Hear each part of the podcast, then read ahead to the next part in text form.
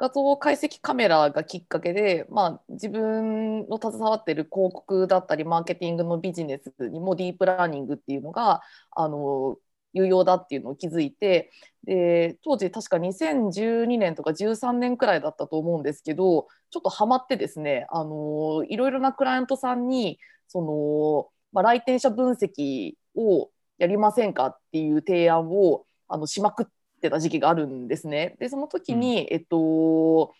提案するときにあの相談しに行ったのがアベジャーさんでで当時まだアベジャーさんも、うん、あのまあ、今もうすごいあのリーディングカンパニーでいらっしゃいますけれども、まあ、実証実験をあの一緒にやってくれるその小売だったり流通だったりあとメーカーさんを探していらっしゃるっていう時期だったのでなんかいろいろとお話聞かせていただいて、えっと、プラン組んで私が持ってるクライアント先にあの紹介するっていうのをいくつかやらせていただいたんですけどあのその時に感じたのがあの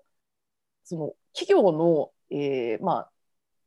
えっと、ビジネス的なジャッジをする方々の、えっと、技術への理解の薄さっていうのが、あの、実際にこの技術を導入したり、まあ、あとは、えっと、POC に取り組み始める取り組むっていうあのジャッジメントをするのもあのハードルになっているなっていうのを感じてあの結局理解なんか面白そうだけど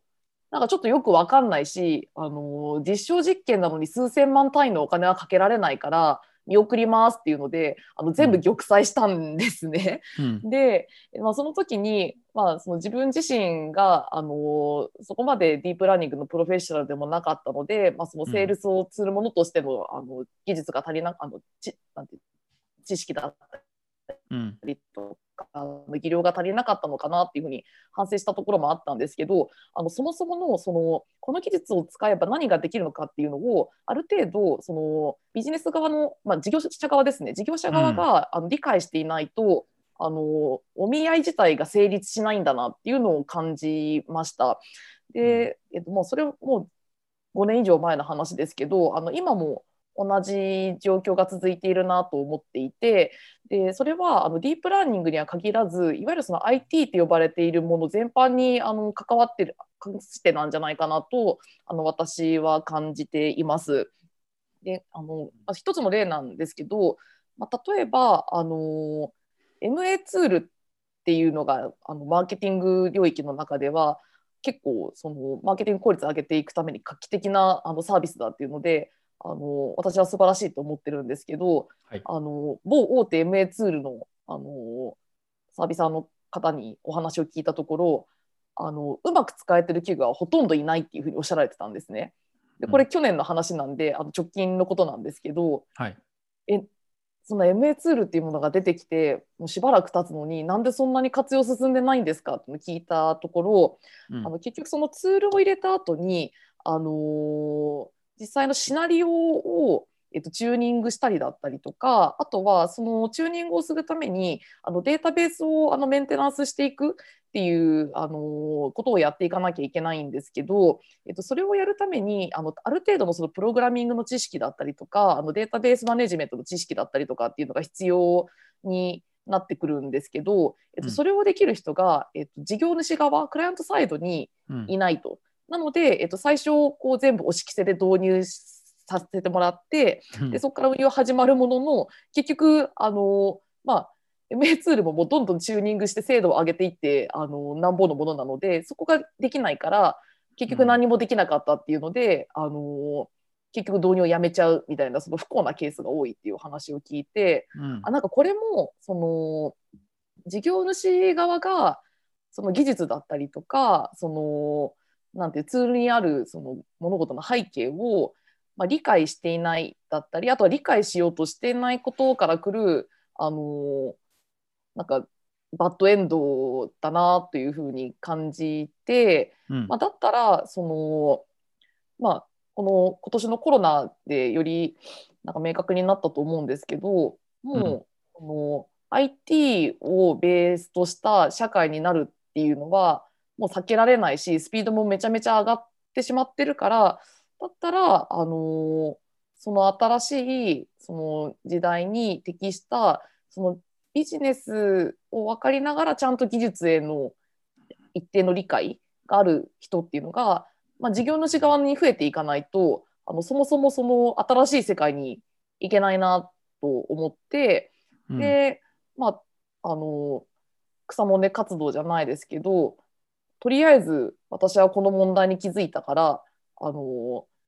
算数は得意じゃなかったけれどもあの少しでも知ってるっていうことが大事だと思ったんで、うん、えっと、勉強をしようと思ってでたまたまそのディープラーニング検定の、えっと、試験があるっていうことをあのちょうどそういうタイミングであの知ったので、うん、あこれはいいきっかけだと思って、えっと、勉強をするということをしました。うん、はいその問題として気,、えーまあ、気づかれたのが、えと会社に、まあ、会社というかそのツール、便利なツール自体はまあ揃っていると。ただそれを導入したときに、えーとまあ、ツールの使い方であったり、その概念というか、コンセプトのようなものを、えーまあ、知ってる人がほぼいない。そして、まあ、学ぶ意識というところですね。そこも、まあ、あまりないっていうので、えー、便利なツールはあるけど、うまく運用されなくて失敗に終わるというケースが、あのまあ、多いと。で、そうですね。はい。で、えー、まあ、G 検定、えー、を学べば、まあ、ビジネスに、そして社会に実装していく、あのまあ、基礎的な知識、AI の知識を、まあ、ディープラーニングの知識をつけることができるので、えー、宇野さんはそういうモチベーションで、えー、G 検定を取られたということですかね。はい。はい。ありがとうございます。あの結構、えーまあ、やはり問題っていうか、根深い問題なのかなと思っていて、特に、えーと、会社の中枢にいる方々が G 検定を取り始めると会社って結構変わる速度が速くなるんじゃないかなと思うんですよね。まあ、うん、なぜなななぜなら上が取った取ってこれじゃああの基礎的なディープラーニングの知識を、まあ、みんなも身につけようということでこう全全社での活動になると思うんですよ。まあ、えっと、例えばご年齢だったりとか立場だったりとかっていうのは、うん、あのいろいろなバリエーションがあると思うんですけれどもそのビジネスの意思決定をする人がどれだけそのあの、まあ、会社経営以外のその周辺知識を幅広く持っているのかっていうのがあの大事なんじゃないかなっていうふうに思っていて、で、まあ、例えばその、まあ、